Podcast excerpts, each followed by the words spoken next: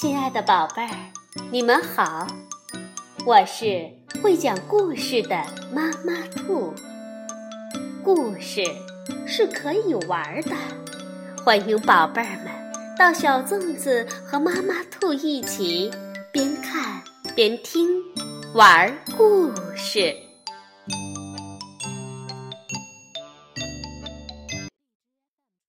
宝贝儿，晚上好。欢迎收听妈妈兔的花样故事。米基在海边玩了一整天，可到了晚上，他的皮肤火辣辣的疼。原来是皮肤上的各个国家都被晒伤了。为了对付炎热和晒伤，各国特使召开了一次紧急会议，他们最终。找到办法了吗？让我们一起去听一听这个故事吧。皮肤国的大麻烦是由德国的安娜·鲁斯曼著，国家会翻译，北京科学技术出版社出版。米基是一个快乐的小男孩。有一天。他和爸爸妈妈一起去了海边。一到海边，米基就迫不及待的开始在沙滩上捡贝壳。沙滩上的贝壳不计其数，它们五颜六色，漂亮极了。有的上面甚至还有一道道的条纹。米基跑呀跑。捡呀捡，等他玩够了，回到家中，发现妈妈正在气头上。嗯，难道他不喜欢贝壳吗？晚上，米基生病了，他的皮肤红红的，感觉火辣辣的，真疼啊！他不能再去捡贝壳了。必须待在家里，这是妈妈说的。米基只好待在家里，用放大镜观察他收集的那些贝壳。突然，他发现他的手指头上好像有什么东西，是什么呢？嘿，米基，我是小小指。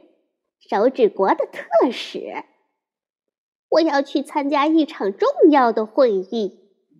各国都发生了一些可怕的事情。现在，所有国家的特使都要去参加会议，共同商讨对策。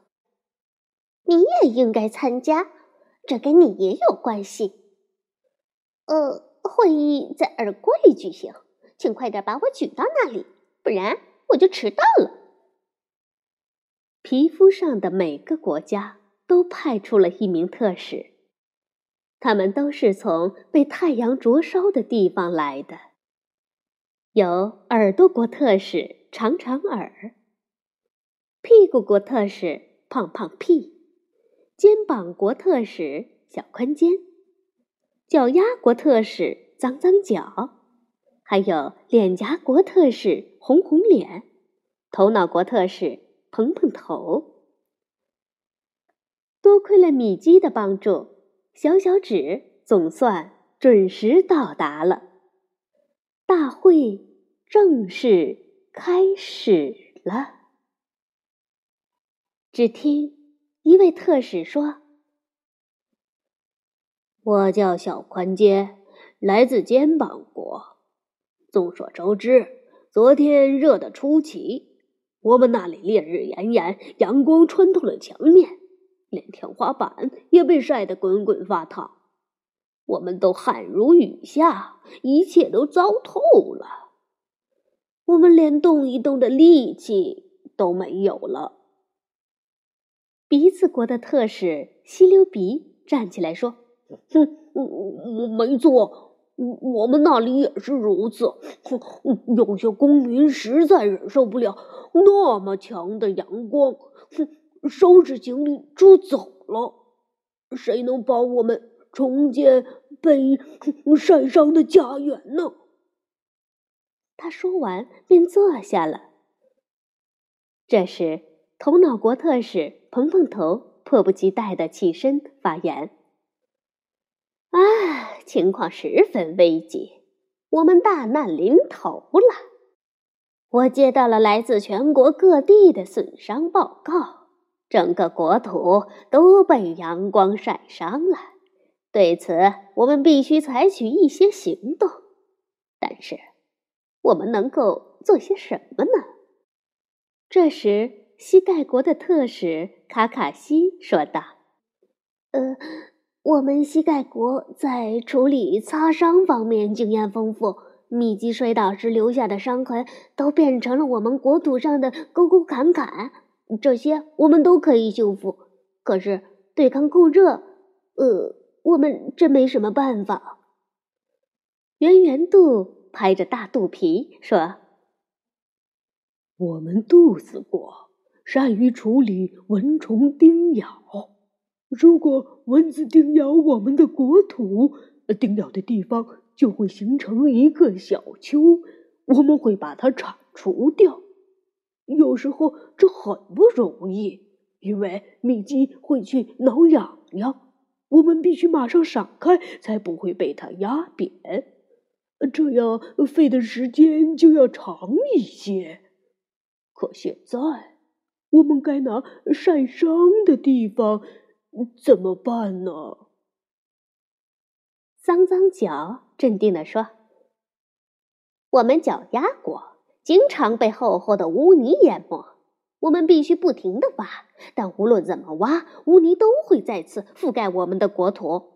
这时，只需耐心等待。”等到米基洗脚的时候，污泥就会消失。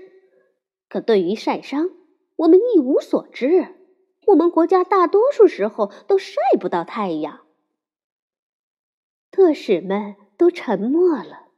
他们该如何对付炎热和晒伤呢？这时，屁股国特使胖胖屁突然出现了。他必须长途跋涉。才能到达开会地点，而且他没有卡卡西和脏脏脚那样好的腿脚。只见他上气不接下气的开了口：“ 唉，唉，我们昨天完全没有遭受日晒，一个巨大的罩子遮盖着我们国家，所以阳光穿不透。”听完这些话，脸颊国特使红红脸发言了：“呃呃，我有个主意。有时陌生的手指国公民会路过我们那里，也就是当米奇的妈妈抚摸他的脸颊的时候，那些手指国公民昨天都打着小白伞，保护自己不被阳光晒伤。”耳郭里响起了一阵窃窃私语，接着所有特使都大喊道：“我们也要这样的伞，我们也要罩子。”头脑国的蓬蓬头强硬地说：“我们在最上面，我们想重新要回盖子。”听完特使们的话，米基明白了。应该给肚子国和肩膀国一个罩子，所以他必须穿一件 T 恤衫。应该给头脑国一个盖子，也就是他的遮阳帽。但是他们说的小白伞是什么呢？米基想了想，哦，肯定是防晒霜。特使们陆续回到各自的国家，向公民们汇报了这次会议的内容和他们对米基提出的要求。他们开始重建家园。慢慢的，热度消退了，皮肤国的红色国土渐渐变回了棕色。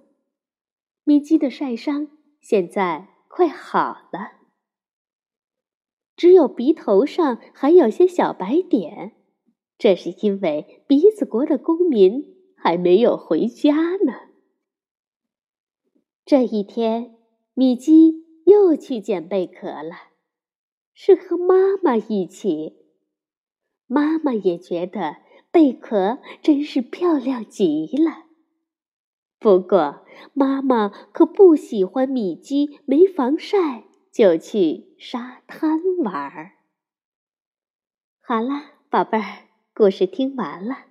下一次你去海边捡贝壳的时候，可一定要做好保护哦，可不能让我们皮肤国的公民们再受到阳光的伤害。晚安，宝贝儿。